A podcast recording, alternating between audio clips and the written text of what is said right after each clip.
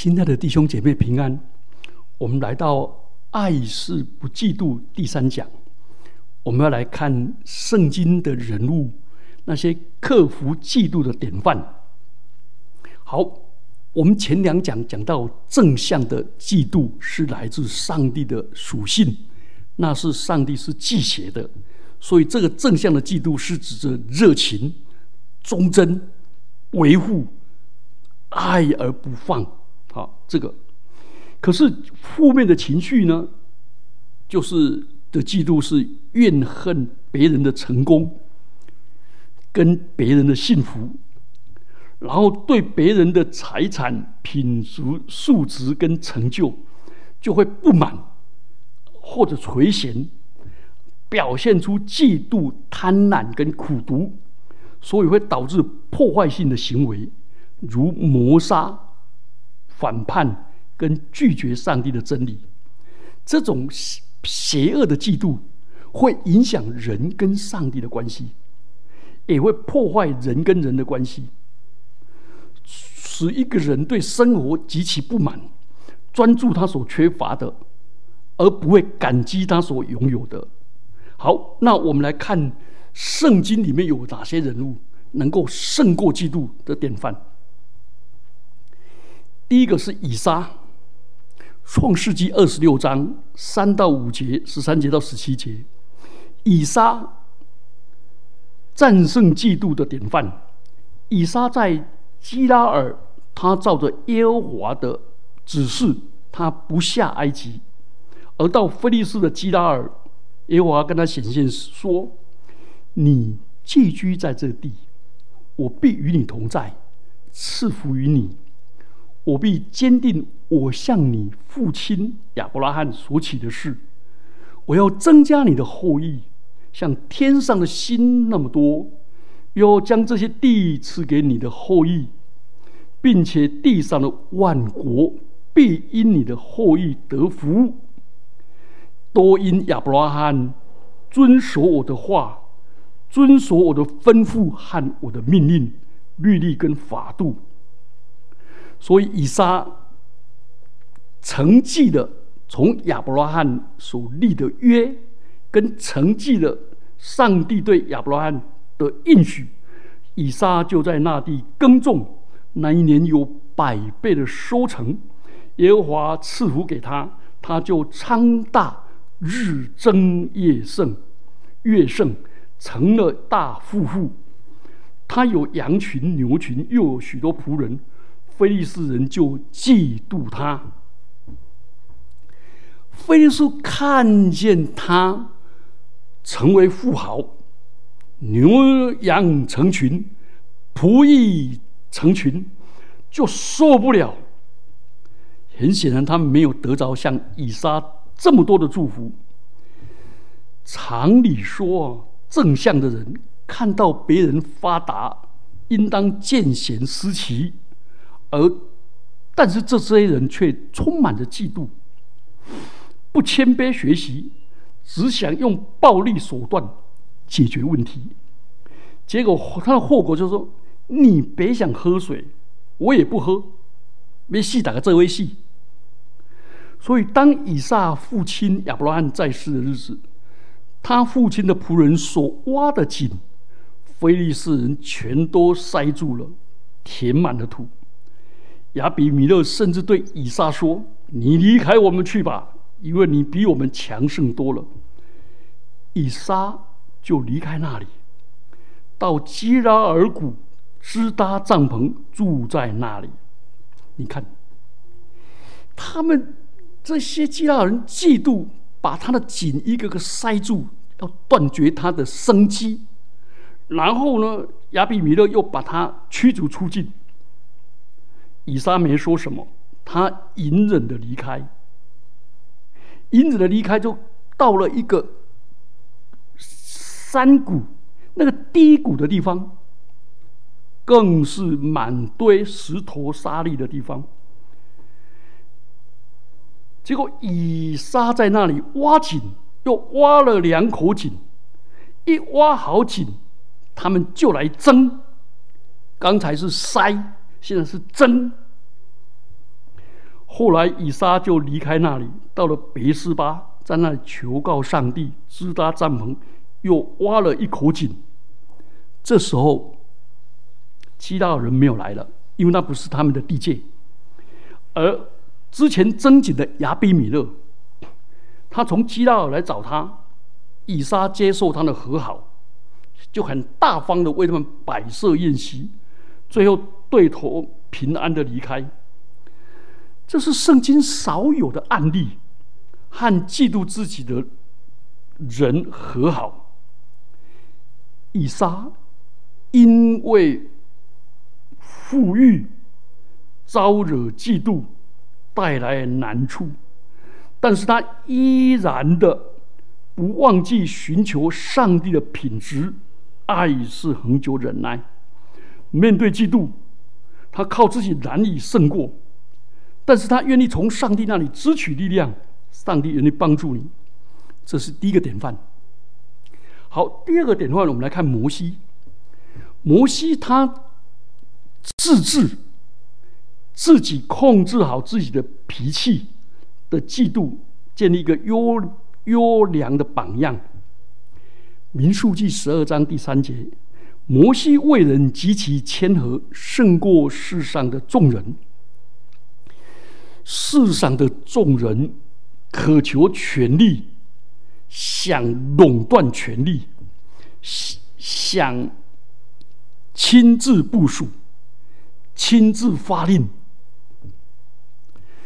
可是摩西不一样，摩西他感到率领以色列人感到独立难支，他觉得，所以耶和华就吩咐摩西拣选七十位长老，在会幕的四周。然后呢，就分赐给摩西，分赐在摩西身上的神圣力量，分赐给这七十个人。其中其外有一个叫伊利达跟米达，他们不在这七十七十人当中，也没有去会幕，可是却同样得到神圣的力量说预言。摩西的助手认得儿子约书亚。就想制止说：“我主，请我主摩西禁止他们。”民数记十一章二十八节，认为这些体制外的，既不是七十个人，也没到会幕，啊，竟然有神圣的力量，这简直僭越了摩西的领导权，有损摩西的威望。但摩西不但没有嫉妒。而且还为他们受上帝重用而感恩，而高兴，而喜乐。他谦卑的说：“你为我的缘故嫉妒吗？但愿耶和华的人民都是先知，但愿耶和华把他的灵都降在他们身上。”民数记十一章二十九节，好美啊！好大的心胸啊！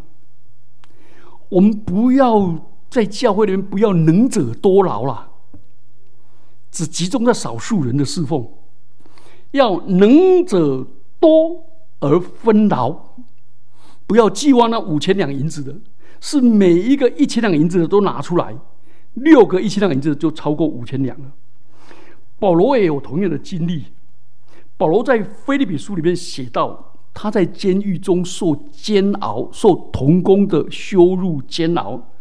他说：“那一等人传基督，是出于结党，并不诚实。意思是要加增我保罗的苦楚。这又何妨呢？或是假意，或是真心。无论怎么样，基督究竟被传开了。为此，我就欢喜，并且还要欢喜。”腓利比书一章十七到十八节。所以我们就发现，我们跟神关系越密切的属灵的的领袖，他不需要去去去一直关心自己的声望跟权力。所以为人温和的摩西，他关心的是上帝的荣耀，过于自己的利益。他觉得别人也得到服侍的特权，摩西感到很高兴。他没有嫉妒，只想把荣耀揽在自己的身上。我巴不得上帝给我们教会更多人，更多人被兴起。好，第三个，我们来看典范，是以色列的王子扫罗的儿子约拿丹克服嫉妒，还有大卫面对嫉妒的典范。哦，这两个都好精彩。约拿丹，他是以色列第一个王。扫罗王的儿子，他有王子的资质跟风范，而且建立了优良的典范。因为他是被公认是最正义的勇士，他在宫中、在战场都备受百姓的爱戴，而且百姓来救他，免于扫罗的杀害。他这个人的魅的魅力。像明星闪耀，他兼具优雅高尚跟勇敢善战，行事精明，做事果断。他父亲以他为荣。哦，这样的人继承王位，真是理所当然，而且众望所归。可是耶和华却拣选大卫来接续。哇！扫罗就嫉妒大卫，可是为什么扫罗的儿子约拿丹却没有 copy 他父亲的嫉妒呢？约拿丹要嫉妒大卫有太多的理由了，可是没有。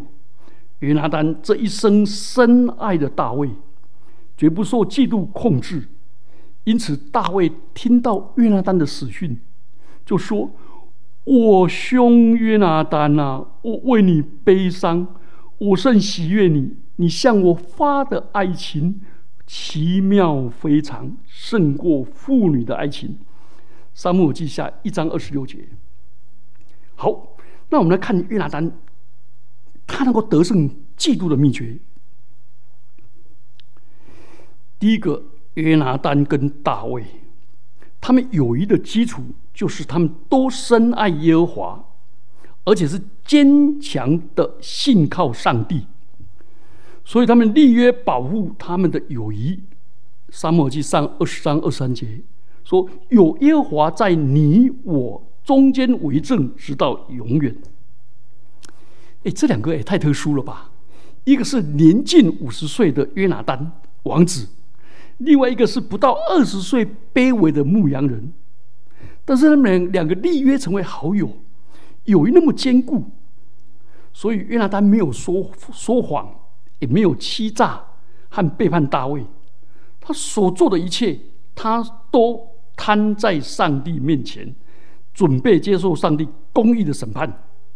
意思就是他们立约是由上帝来检查，这好美啊！这个忘年交啊，第二个，约拿丹跟大卫他们常常彼此他的互动是互相鼓励，增进彼此对上帝的信靠，而没有把对方当做竞争的对手。上帝拣选大卫做王，约拿丹再也没有希望继承王位了。尽管尽管他广获民心，受人敬重。但是他爱大卫如同爱自己的性命，这种属天的爱，完全的爱，驱除嫉妒的乌云，不容他玷污纯洁的心灵。第三方面，约拿山一生的每一件事，都以上帝为中心。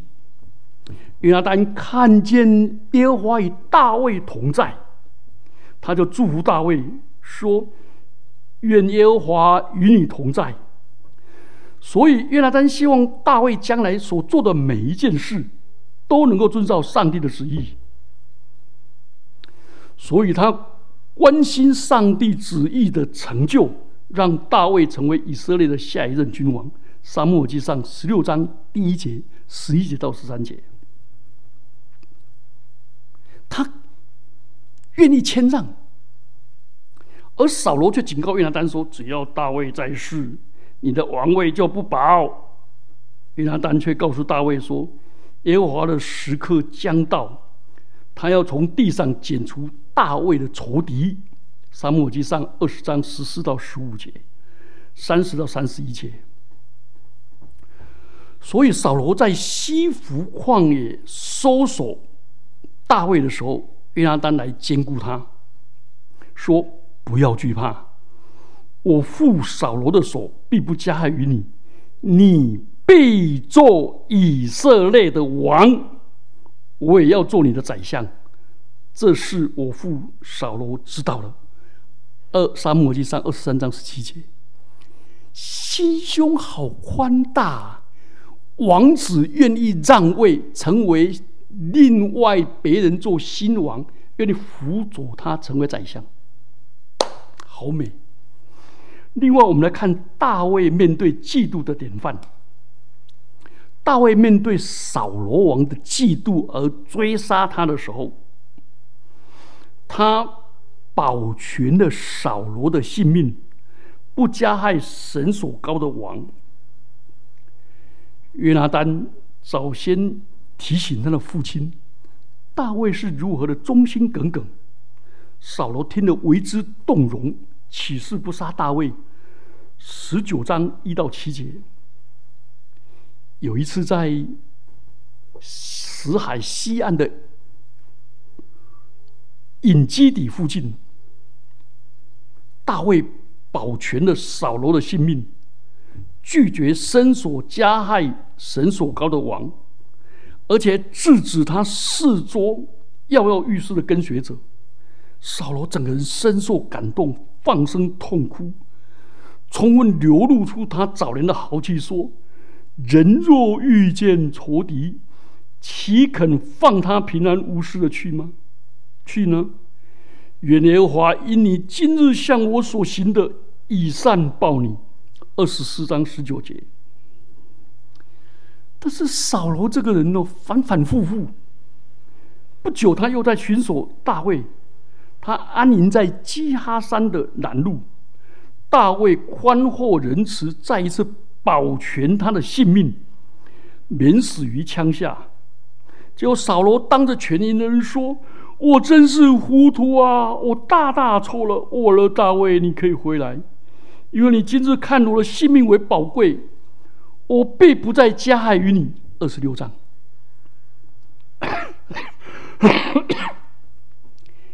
可悲的是，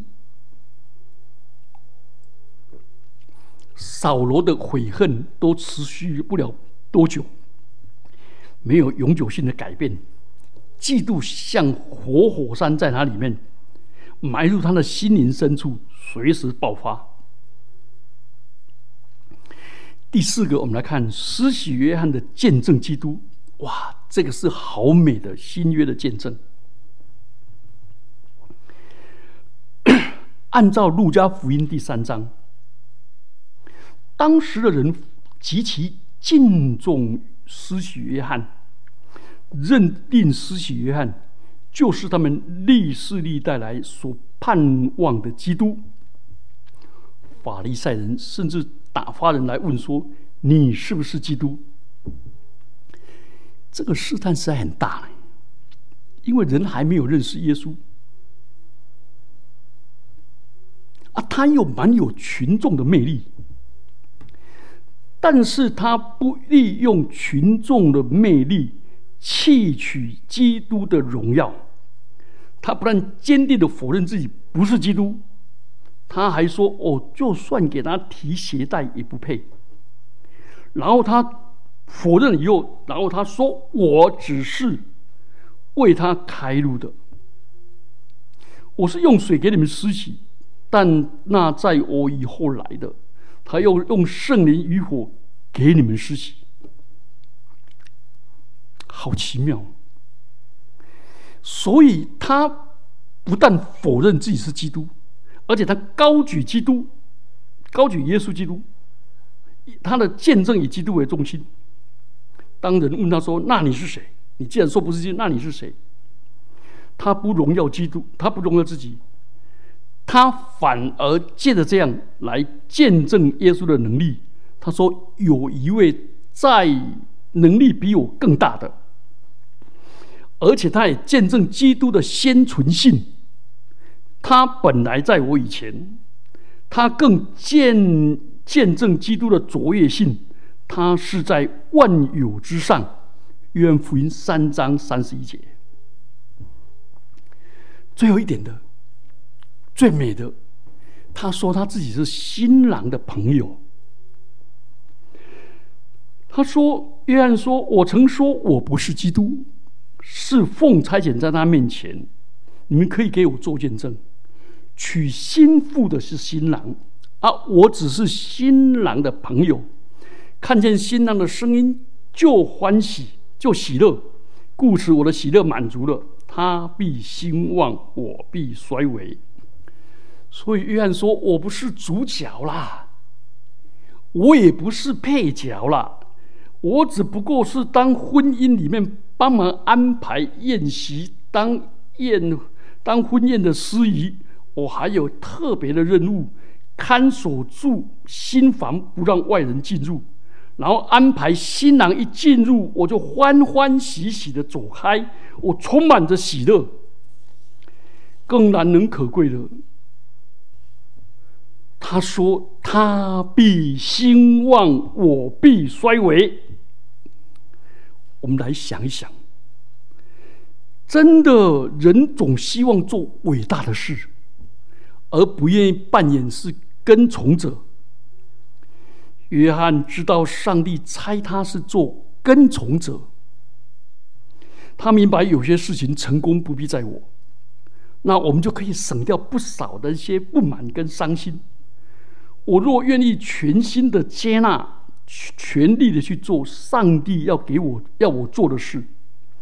人看起来是次要的工作，却是伟大的工作。